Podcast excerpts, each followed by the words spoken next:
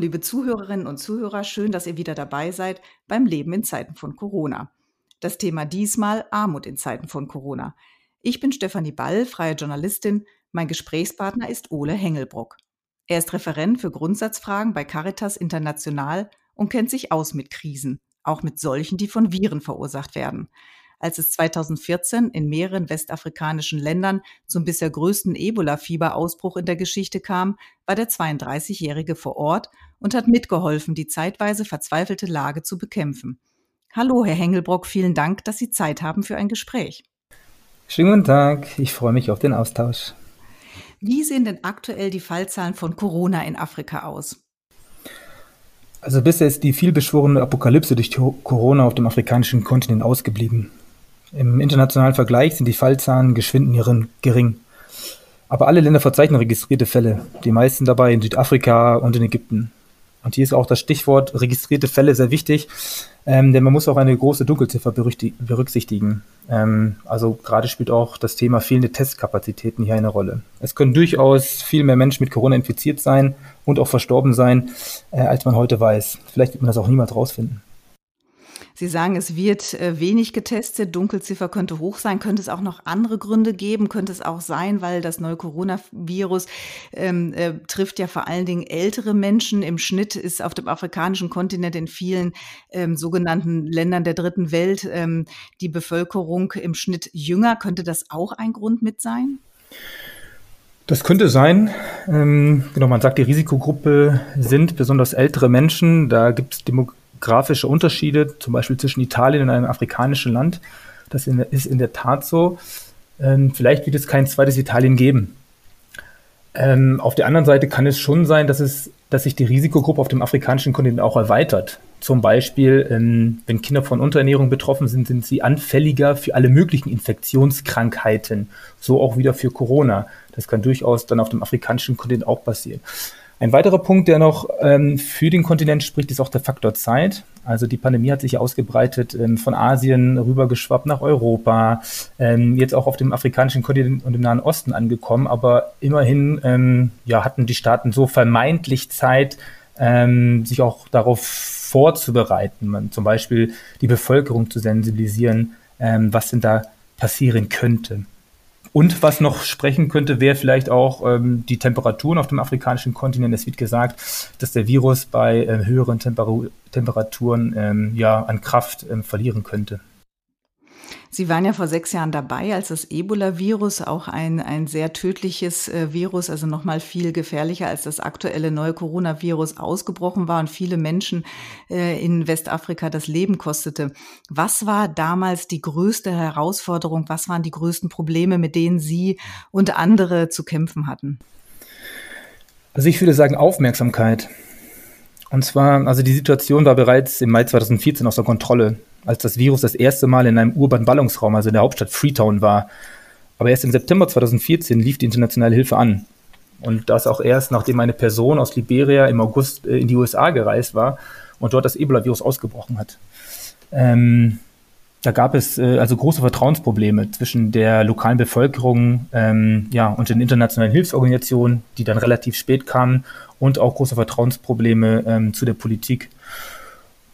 Und auch ähm, nochmal das Thema Aufmerksamkeit, was einer der größten Probleme war, denn im Endeffekt sind wohl mehr Menschen an Masern, Malaria, Meningitis äh, oder Komplikationen bei der Geburt gestorben, als durch das Ebola-Virus selbst. Und das hat den Grund, ähm, da Kliniken zum Beispiel durch die Infektionsgefahr mit ähm, Ebola eben geschlossen worden sind oder eben Menschen aus Angst vor der Ansteckung ähm, solche Kliniken gemieden haben.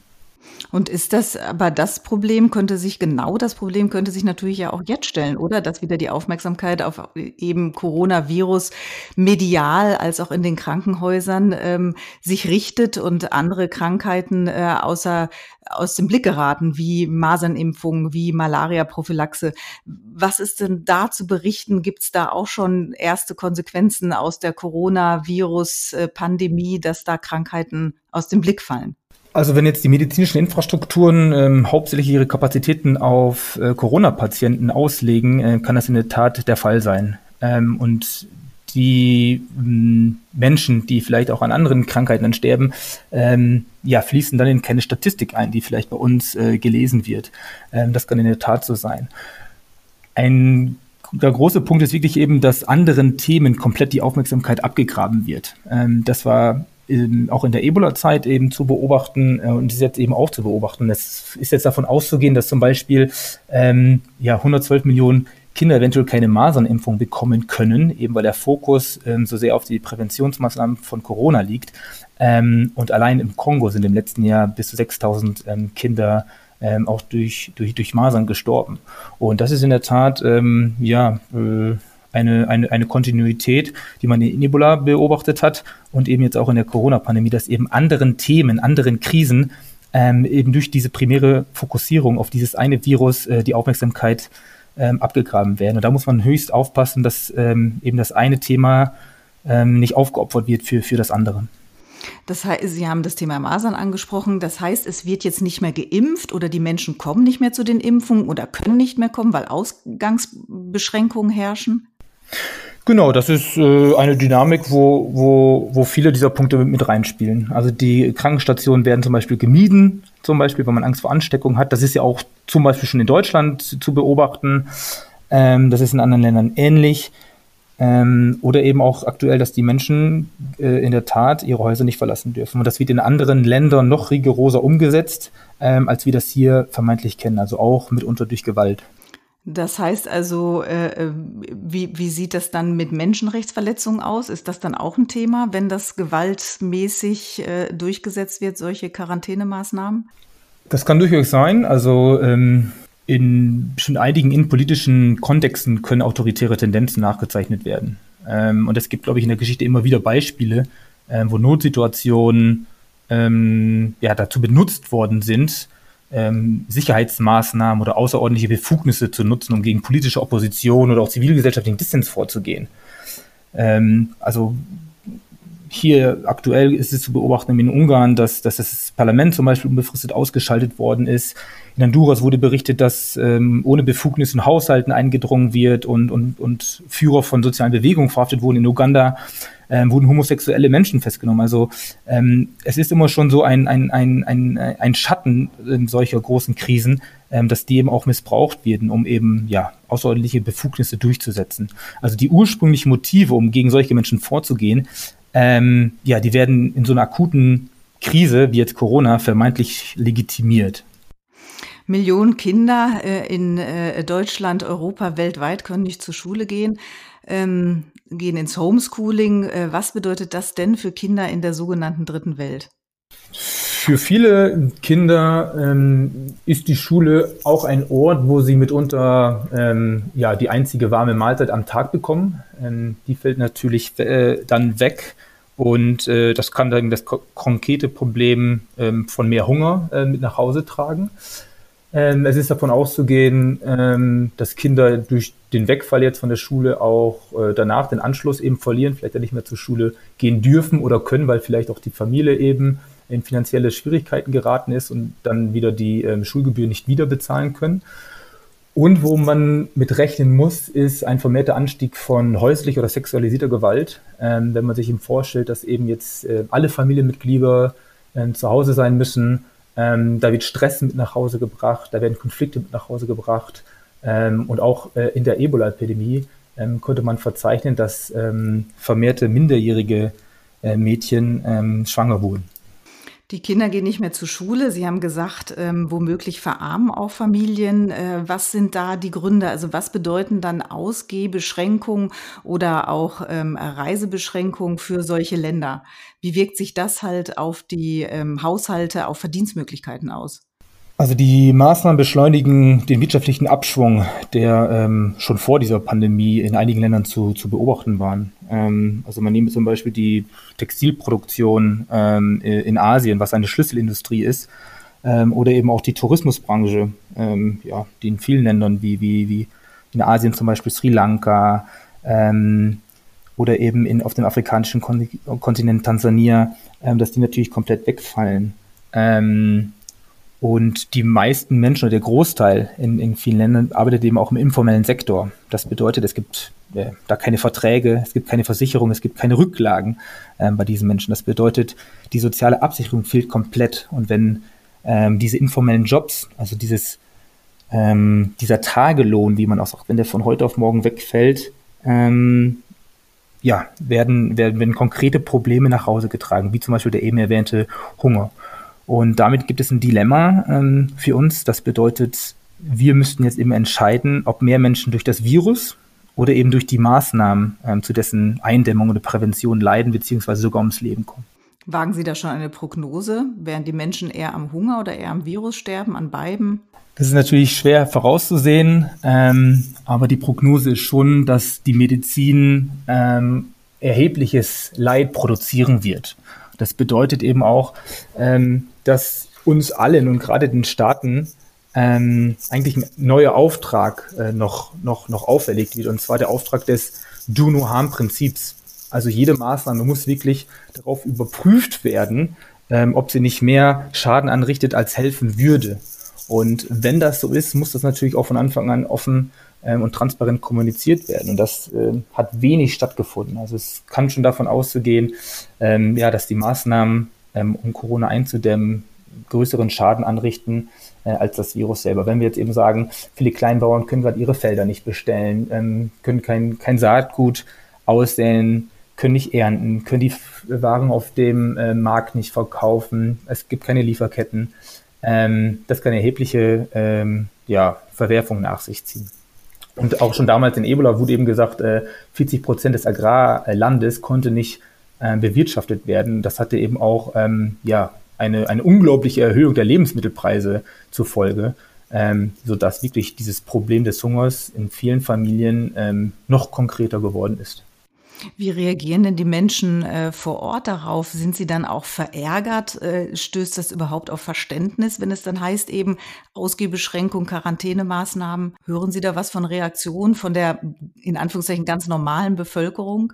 Ein großes äh, Dilemma ähm, in der humanitären Hilfe ist natürlich auch die Prioritätensetzung. Also ähm, was sind die Themen, zu denen wir arbeiten? Wer setzt diese Prioritäten? Ähm, und das ist manchmal schwer vermittelbar warum wir jetzt zum Beispiel ähm, alle Ressourcen in die Hand nehmen, um, um, eben zum Beispiel zu Ebola zu arbeiten oder um eben zu Corona zu arbeiten, aber andere Themen gänzlich auszulassen. Also erklären Sie mal ähm, einer Mutter, dass man eben äh, das Kind an Malaria erkrankt ist, jetzt gerade nicht primär behandeln kann, ähm, weil man eben eine Ebola-Krankenstation aufgebaut hat und keine generelle Krankenstation. Das ist schwer zu rechtfertigen, das ist schwer zu legitimieren. Und äh, da agiert die westliche Welt oder auch eben äh, die führenden Köpfe recht paternalistisch. Also da werden Prioritäten gesetzt, ohne eventuell ähm, zu erfragen, zu ermitteln, was ist denn jetzt wirklich das relevanteste Problem vor Ort bei den Menschen? Also dieses Thema Relevanz ähm, ist eigentlich ein der Schlüsselbegriff und muss eigentlich auch zum Prinzip erhoben werden. Ähm, auch jetzt eben in dieser, dieser Corona-Zeit sind, ist Corona das relevante Problem für die Menschen oder was sind die Probleme, die für die Menschen relevant sind? Ich glaube, diese Frage ähm, wurde so gar nicht gestellt. Elementare Fragen stellen äh, und ein elementarer Baustein bei der Eindämmung des Coronavirus ist ja, dass man sich die Hände wäscht und Abstand hält. Wie funktioniert das in einem Armviertel, in einem Slum? Ähm, genau, die, der Kontext ist eben so, dass ähm, ja viele Menschen auch gar keinen Zugang haben zu Wasser, geschweige denn äh, zu, zu sauberem Trinkwasser. Ähm, aber nichtsdestotrotz wäre, glaube ich, der Hinweis zur Händehygiene ist, wäre nie nutzlos. Ähm, aber die Frage muss man schon stellen, ob dieser Hinweis jetzt hilfreich ist unter den bestehenden Bedingungen. Und ähm, sollen impliziert können. Das bedeutet, was man tun soll, das sollte man eben auch können tun. Und ähm, wir müssen eben Menschen die Lage bringen, ähm, auch das tun zu können, was sie tun sollen. Und das ist, glaube ich, der Imperativ in dieser Pandemie. Nicht, dass wir einfach wahllos jetzt Maßnahmen erlassen, die hier bei uns in Deutschland, der westlichen Welt Sinn machen und auch funktionieren und auch abgefedert werden können, ähm, sondern der Imperativ ist, Menschen eben in diese Lage zu bringen, das tun zu können, was sie tun sollen. Und gibt es da konkrete Maßnahmen, wenn man jetzt an die Handhygiene denkt, gibt es konkrete Maßnahmen, die Menschen in die Lage zu versetzen, sich zumindest äh, regelmäßig äh, ähm, die Hände mit Wasser, Seife oder so zu waschen? Genau, das sind auch ähm, einige konkrete Projekte, die Caritas International anstößt, eben ähm, äh, an, an, an zentralen Punkten, wo sich Menschen zum Beispiel aufhalten, versammeln, wo sie vorübergehen, wenn sie zum Beispiel auf den Markt gehen oder wieder den Markt verlassen, dass man da sogenannte ähm, Handwaschstationen aufbaut und eben ähm, schon auch für das Thema sensibilisiert. Das wird schon auch versucht, sozusagen mobile Handwaschstationen, die dann ähm, ja für diesen geraumen Zeitraum der Pandemie eben auf jeden Fall aufgestellt werden. Die, es gibt ja Reisebeschränkungen ähm, äh, äh, weltweit, die treffen ja dann auch Menschen wie Sie, Hilfsorganisationen wie Caritas. Ähm, was bedeutet das denn für Projekte in den Ländern vor Ort? Was bedeutet das für Helfer wie Sie? Ja, ähm, diese Reisebeschränkungen ähm, haben natürlich viele Pläne von heute auf morgen völlig durcheinander geworfen. Also Überlegungen, die gestern noch gültig waren, die ähm, ja, waren auf einmal nichtig. Ähm, Nichtsdestotrotz kann das natürlich auch eine Chance sein. Ähm, eine Chance, auch die lokalen Akteure, also lokale Organisationen, die lokalen Menschen ähm, wirklich auch im Zentrum der humanitären Hilfe, in unserem Denken, wie wir arbeiten, ähm, äh, stärker im Zentrum ähm, verankern.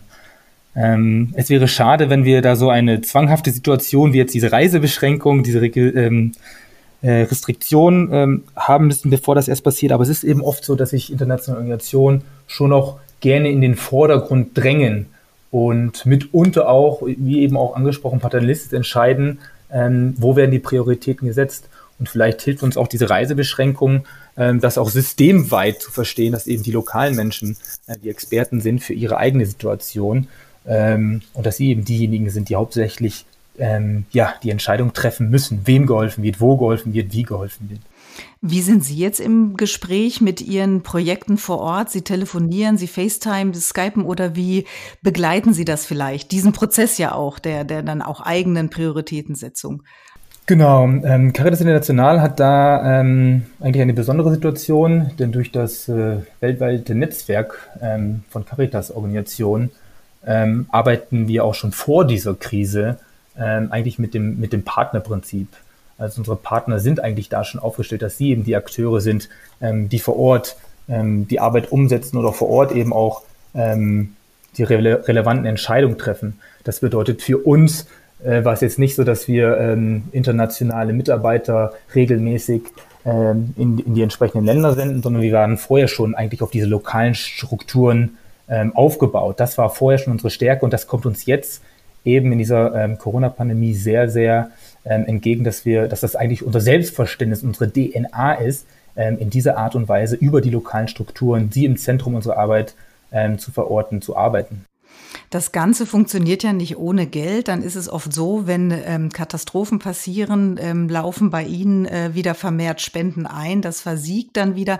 Welche ähm, äh, Zuflüsse erfahren Sie jetzt? Wird es mehr, weniger? Miserio musste ja auch zum Beispiel in der Osterzeit die Sammelaktion, eine der wichtigen, die wichtigste im Jahr, absagen. Ähm, ja, wie sieht's bei Ihnen beim Spenden mit dem Spendenaufkommen auf? Und was würden Sie sich da wünschen? Man kann schon sagen, dass es äh, eventuell ähm, oder aller Voraussicht nach ein hartes Jahr werden wird. Ähm, natürlich auch die, die deutsche Bevölkerung ähm, ja, die wirtschaftlichen Folgen jetzt mehr und mehr spüren, auch realisieren, nachdem die ersten Hilfspakete ähm, ähm, der Regierung jetzt vorüber sind. Ähm, aber man muss eben auch sagen, auch vorher schon gab es eine große Finanzierungslücke in der humanitären Hilfe, die, die beständig auseinandergeklafft sind. Also da gab es große Fehlbeträge zwischen dem Bedarf ähm, der Menschen und eben den, den Ressourcen, die verfügbar waren. Ähm, und es wurde gerade auch zwar ein Geldtopf ähm, ins Leben gerufen, also ähm, der sogenannte Global Humanitarian Response Plan für, für Corona, wo Staaten ähm, Beiträge zahlen können, sozusagen Extramittel. Und der wurde explizit dafür geschaffen, eben anderen Krisen nicht die Gelder zu entziehen. Ähm, aber das geschieht implizit. Denn Staaten wird nach dieser Pandemie zwei Fragen gestellt. Einmal, wie hast du die nationale Bevölkerung beschützt und unterstützt? Und die zweite Frage ist, ähm, wie bist du ähm, anderen Ländern partnerschaftlich zur Seite gestanden. Und gerade diese zweite Frage ähm, veranlasst natürlich jetzt viele Staaten, insbesondere in diesen Corona-Topf einzuzahlen. Und der ist wirklich schon innerhalb von einem Monat bis zu 40 Prozent gefüllt worden. Ähm, und andere Pläne, die es vorher schon gab, vor dieser Corona-Pandemie, ähm, ja, sind sogar seit Beginn des Jahres nicht einmal zu 20 Prozent gedeckt. Ähm, und da sieht man ganz klar, ähm, dass es einen großen Fehlbedarf geben wird in der Finanzierung von humanitären Hilfe. Wohl weniger jetzt direkt zu, zu Corona-Interventionen, aber deutlich mehr ähm, zu anderen Krisen, die vorher schon da waren. Und da müssen wir leider sagen, Corona zwängt andere Krisen ähm, in die Kategorie ähm, unter der Radarkrise.